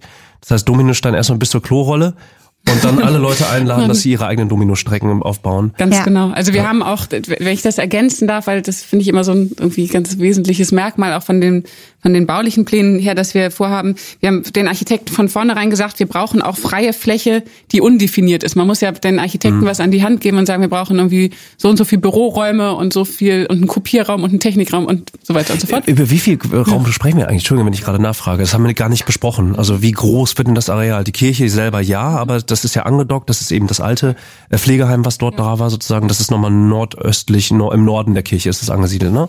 Genau.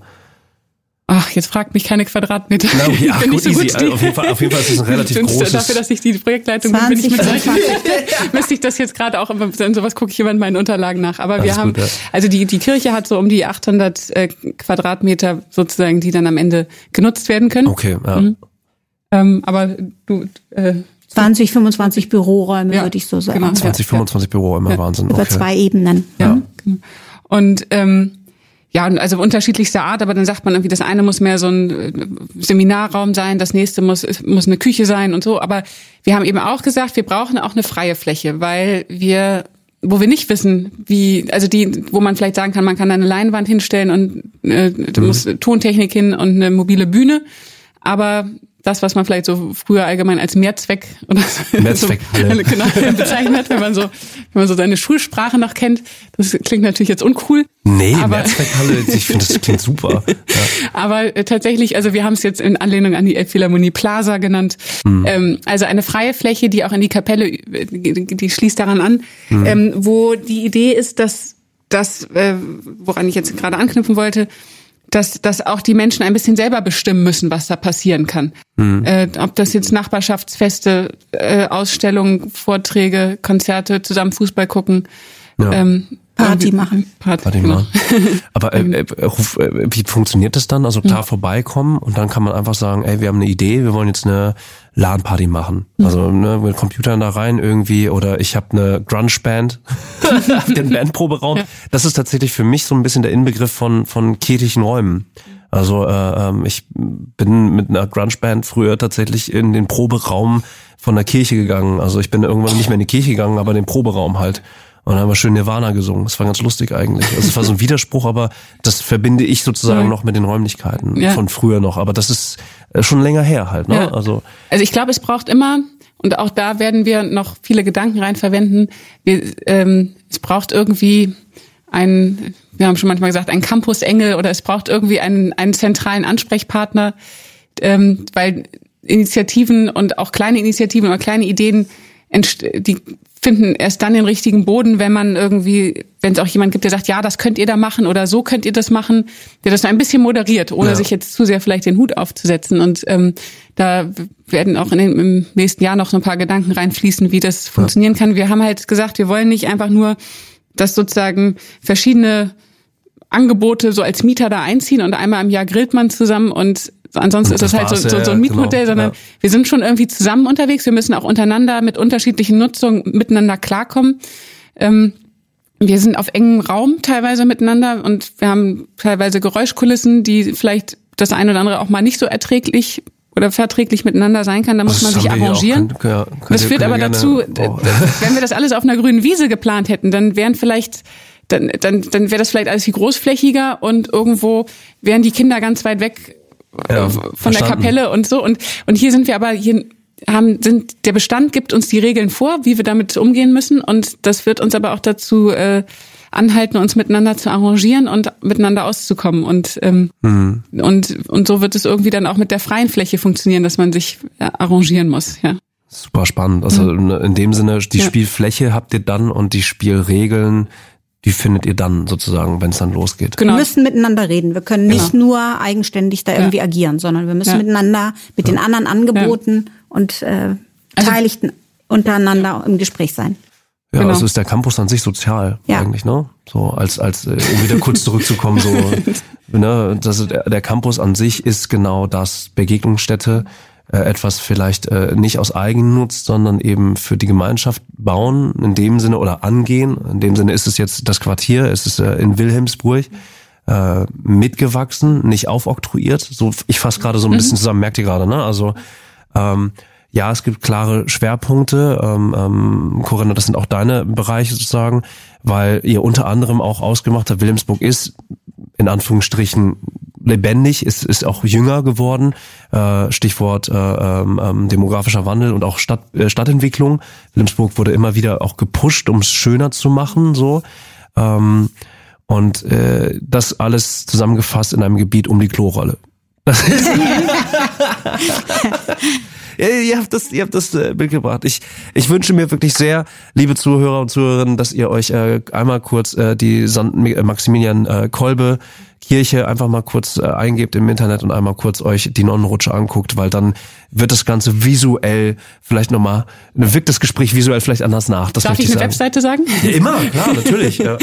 www.maltesercampus-wilhelmsburg.de ja. Da findet man noch ein paar mehr Infos. Ich, wir sind noch nicht am Ende des Gesprächs, auch wenn ich jetzt gerade schon so einen kleinen Abklapp gemacht habe. Ne? So, weil, äh, ähm, ich ich habe noch eine Frage. Die Definition von was ist sozial haben wir jetzt, finde ich, wirklich sehr schön zusammen besprochen. Und ich, ich habe einen ganz gutes, ganz guten Einblick bekommen, was ihr vorhabt, in welchem Status ihr gerade unterwegs seid und was auch die Zielsetzung daran ist. Ähm, ohne dass ihr jetzt sagen müsst, was es genau ist. Was ist dann das Gegenteil aber von sozial? Also was ist in dem Sinne asozial? Was ist eigentlich schade? Wen, wen möchtet ihr denn eigentlich erreichen? Und äh, ihr sitzt hier, ähm, das äh, seht ihr jetzt nicht, liebe Zuhörerinnen und Zuhörer, aber ihr sitzt jetzt hier zum Beispiel in einem Raum, da ist ein Studio von einer Videospielfirma, äh, von einer Videospielsendung. Dort sind sechs professionelle Computer äh, aufgebaut, mit denen wir E-Sport betreiben könnten. Wenn wir gut genug wären, sind wir aber nicht, weil wir zu wenig spielen.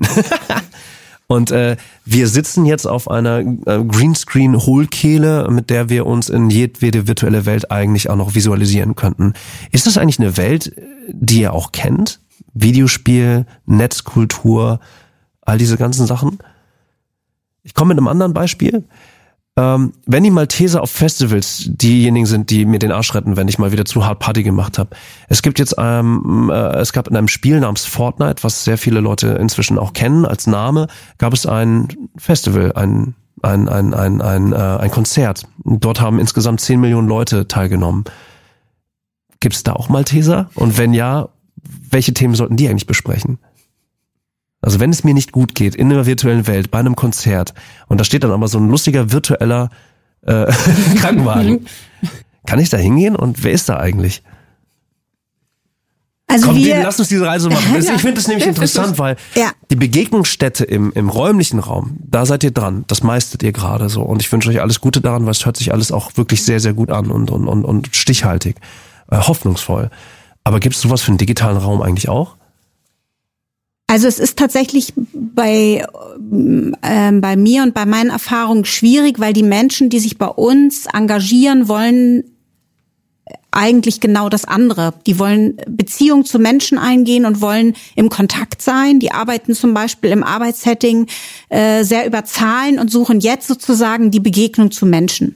Ich bin auch nicht ein Mensch, die Computerspiele spielt, aber wir bewegen uns trotzdem und machen uns Gedanken. Ein aktuelles Beispiel ist, dass wir zum Beispiel Jugendliche, die einen Verlust haben, Trauerbegleitung anbieten wollen. Und da ist es so, dass das Angebot nicht unbedingt so ist, dass sie kommen und Workshops machen und Menschen treffen wollen, sondern sie kommunizieren über ihre Trauer, indem sie chatten, indem sie blocken, indem sie im Kontakt sind im Internet und dort in eine Welt sind. Die wollen nicht mit Mama und Papa über den Verlust vielleicht des Geschwisterkindes sprechen oder dass Papa gestorben ist, sondern sie machen das im Internet, sie machen das in Blogs, sie äh, sind dort auf einer anderen Ebene im Kontakt und unsere Idee ist zum Beispiel junge Leute zu finden, die sich hinsetzen und mit denen chatten. Ja. Und das ist, glaube ich, mehr das, als zu kommen zu einem Termin und mich dort in einem Workshop face to face äh, im Kontakt zu sein und da auch beweglich zu sein, dass auch das sozusagen ein neues Feld ist, sich was was sich öffnet. Aber ich bin wahrscheinlich in den 60er Jahren geboren, tatsächlich noch eine andere Generation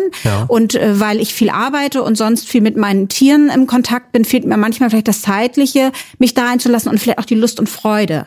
Aber es gibt Menschen, die das sehr gut kombinieren und ich glaube, auch das gehört sozusagen zum Beispiel am Campus mitgedacht. Wo gibt's dort Begegnungsstätten für sowas? Und haben wir vielleicht ausreichend Computer, um zum Beispiel zu sagen, wir haben Ehrenamtliche, die sich hinsetzen und zum Beispiel mit Trauernden blocken und äh, dort tatsächlich auch Rechner vorfinden und andere Dinge in der Welt, in der ich mich nicht auskenne, aber ich weiß, dass wir auch Ehrenamtliche haben, die dort hohe Kompetenzen haben. Ja.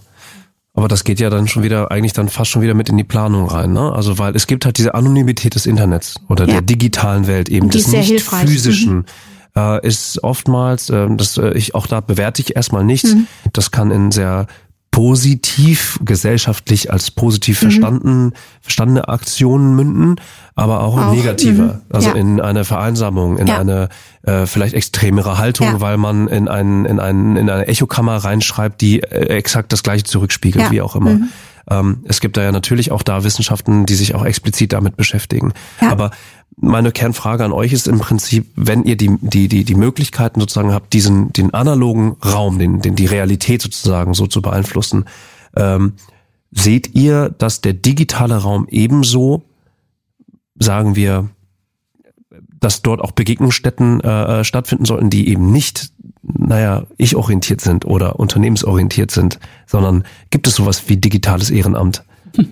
Also ich würde es vielleicht einfach mal versuchen, äh, sozusagen auf, auf der Ebene ähm, zu beantworten, wie ich es wie ich so für mich übersetzen kann. Ja. Ähm, mh, ich, ich nehme an, dass Menschen die sich in die wirklich in die digitale Welt völlig einfließen und äh, auch sich in, in, in Spielen und in anderen in Räumen sozusagen eigentlich mhm. eine, eine, eine, äh, eine digitale Identität verschaffen, dass sie ja irgendwo auch suchen.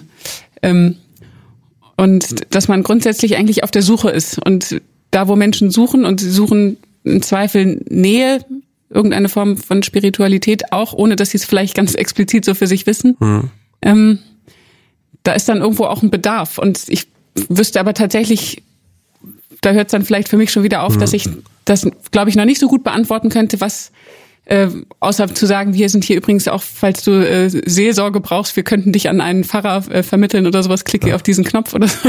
Aber das ist vielleicht ein bisschen sehr einfach gefasst. Da, da müsste man jetzt erstmal so weiterspinnen. Aber ja, ich wollte eigentlich nur dieses, mhm. dieses, diese, den Gedanken des Suchens da irgendwo mit, äh, den kann ich schon nachvollziehen, mhm. mit reinbringen. Und ansonsten denke ich, dass wir, also ja, wir sind, glaube ich, mehr so fast noch im Internet oder 1.0 äh, unterwegs oder mhm. 2.0, dass wir uns dass wir stolz sind, wenn wir es schaffen, einigermaßen gut mit sozialen Medien gut äh, irgendwie ja. das einigermaßen zu beherrschen und ähm, und hier und da schon digitale Hilfsmittel zu verwenden. Ähm, aber wir haben uns das schon auch auf die Fahnen geschrieben und das wird auch dieses Jahr, glaube ich, noch mal so ein bisschen beinhalten, zu sagen, was, wo, wo ja. können wir denn noch mehr eintauchen, ja, weil äh, ja. Ja, Wichtig, wichtiges Thema. Um, um, uns rennt leider so ein bisschen die Zeit ja, weg. Genau. Das, das finde ich fast schade, weil oh, das, jetzt habe ich gerade mein kleines äh, äh, so mein Fass aufgemacht. Das ist sehr bodenlos, aber vielleicht äh, bei einer anderen Runde nochmal. Ähm, ich glaube, das ist etwas, was, was, was aus meiner persönlichen Sicht, ähm, was eben oftmals unterschätzt wird, glaube ich. Also gerade die, die Leute, die dann eher im Internet unterwegs sind, auch ältere Leute, äh, die dort ähm, aber auch keine wirkliche, alles muss man sich ja selbst beibringen und das kann erstmal zermartern, eben wenn man halt vorher keinen Kontakt darin hatte. Ich bin damit aufgewachsen, das heißt, ich kenne wie eine Sprache und ich kenne verschiedene Dialektiken innerhalb des Internets. So, wenn das Internet eine Sprache wäre, würde ich sehr viele verschiedene unterschiedliche Dialekte verstehen. Ähm, und gerade auch bei Themen wie Verlust, äh, wie Hilflosigkeit, äh, wenden sich immer mehr Menschen halt eher dem Internet zu, als physisch auf die Straße zu gehen und den Erstkontakt zu suchen. Also weil auch das wird immer mehr für gewisse Leute eine Hürde. Das ist nicht nur das Alter eine Hürde sozusagen. Und ich überlege die ganze Zeit, ob es so etwas geben könnte wie ein Hospiz mit TZ geschrieben erstmal, aber später vielleicht in 30 Jahren nicht mehr, nur eben in digitaler Form. Es gibt ein Projekt, das habt ihr uns äh, als nächste Station gegeben. Die, da, da geht auch die Reise ungefähr mhm. hin. Und vielleicht wollt ihr es selber sagen, weil das Konzept von Was Sozial, ich erwähne es nochmal für euch, liebe Zuhörerinnen und Zuhörer, wenn ihr das jetzt als erste Folge gehört habt und bis hierhin durchgehalten habt, cool, ihr seid super, aber ähm, das Konzept ist, unsere jeweiligen Gäste schlagen uns den nächsten Gast äh, vor oder die, den nächsten Verein oder was auch immer und wir haben damit überhaupt kein Mitspracherecht. Ähm, wen habt ihr denn für uns ausgesucht? Wen, mit wem sollen wir uns als nächstes unterhalten? Oder habt ihr eure Meinung geändert und sagt, das ist vollkommen schwachsinnig? Auch möglich. Bitte nicht. Das muss ich alles neu planen. Das, da kann ich beruhigen, weil das auch, yes. es wäre quasi, ich habe mir jetzt vorher auf die Zunge gebissen, weil das für mich bisher so der naheliegendste Anknüpfungspunkt ist, ja. zu sagen, wo kann man denn den Menschen nahe sein? Sein, die sich irgendwie in Richtung digital verirren oder sich vielleicht davor auch noch irgendwie scheuen. Und äh, das, äh, da ist uns, äh, also unabhängig davon von dieser Frage ist uns eingefallen, weil wir das ein ganz tolles Projekt finden, ähm, Wege aus der Einsamkeit, äh, ähm, Dagmar Hirche, die sich auf die Fahnen geschrieben haben, älteren Menschen das Internet ähm, äh, beizubringen und sich da in einfachen Schritten reinzubewegen. Die haben den coolen Slogan, äh, wir versilbern das Internet. und äh, die machen ganz fantastische Arbeit und sind super motiviert und äh, können, im, also sozusagen zu unserem letzten Thema ganz äh, sehr gute Antworten, glaube ich, auch. Wege aus der Einsamkeit. Wir erklären älteren Generationen das Internet. Mhm. Oh Mann, ey. Sehr schwierig, würde ich sagen. Aber ähm, vielen Dank, tolles Thema. Freue ich mich auf jeden Fall schon jetzt drauf. mal gucken, wo diese Reise dann hinführt. Mal schauen. Ich bedanke mich wirklich sehr, Corinna. Helene, das war ein tolles Gespräch. Ähm, ich wünsche euch alles erdenklich Gute, äh, dass alle Dominosteine erstmal so fallen, wie ihr sie bisher ausgelegt habt, dass die Klorolle modernisiert wird, äh, dass die Nonnenrutsche vielleicht einen neuen Namen erhält, je nachdem, was ihr noch vorhabt. Ähm, das ist sozusagen das große Projekt des Malteser Campus in Wilhelmsburg. Äh, das äh, betrifft die Kirche, die inzwischen entweihte Kirche äh, von St. Maximilian Kolbe. Es ist eine sehr reichhaltige Geschichte. Insgesamt die Malteser kann ich übrigens empfehlen. Ähm, das ist eine Reise alter Falter, die geht sehr weit zurück ins 11. Jahrhundert. Wenn man sich das auch noch reintun möchte, ähm, Ihr habt für mich heute mit den Antworten, die ihr geliefert habt, auf jeden Fall ein Bild äh, geprägt, was, was sehr hoffnungsvoll ist und sehr positiv. Also dafür bedanke ich mich wirklich sehr. Ähm, äh, wir könnten noch Stunden weiterreden, gerade über das Thema Trauer, über Palliative Care. Ähm, Hospiz haben wir so ein bisschen abgedeckt, würde ich sagen. Oder, Corinna? Eben nur ganz bisschen, das ist noch viel umfangreicher. Es ist viel umfangreicher. Ich weiß. Aber vielleicht, äh, liebe Zuhörer, äh, schreibt uns doch einfach. Also ähm, uns wird es gut tun, wenn ihr vielleicht auch diesen Podcast weiterempfehlt, wenn wir euch etwas geben konnten, wenn Helene, Corinna und ich, Daniel Budimann und auch Moritz mit dem äh, Telefonanruf vorhin, wenn wir euch irgendwas geben konnten, äh, abonniert das Ganze, äh, schickt uns Feedback, denn das bleibt äh, auch nach diesem Gespräch Bestand. Sozial ist für uns äh, auch der Dialog. Und mal gucken, wo die Reise hingeht. Danke, Helene. Danke, Corinna. Vielen Dank. Vielen Dank. Danke, Moritz. Danke, danke. Danke, danke. Und bis in zwei Wochen. Tschüss. Tschüss.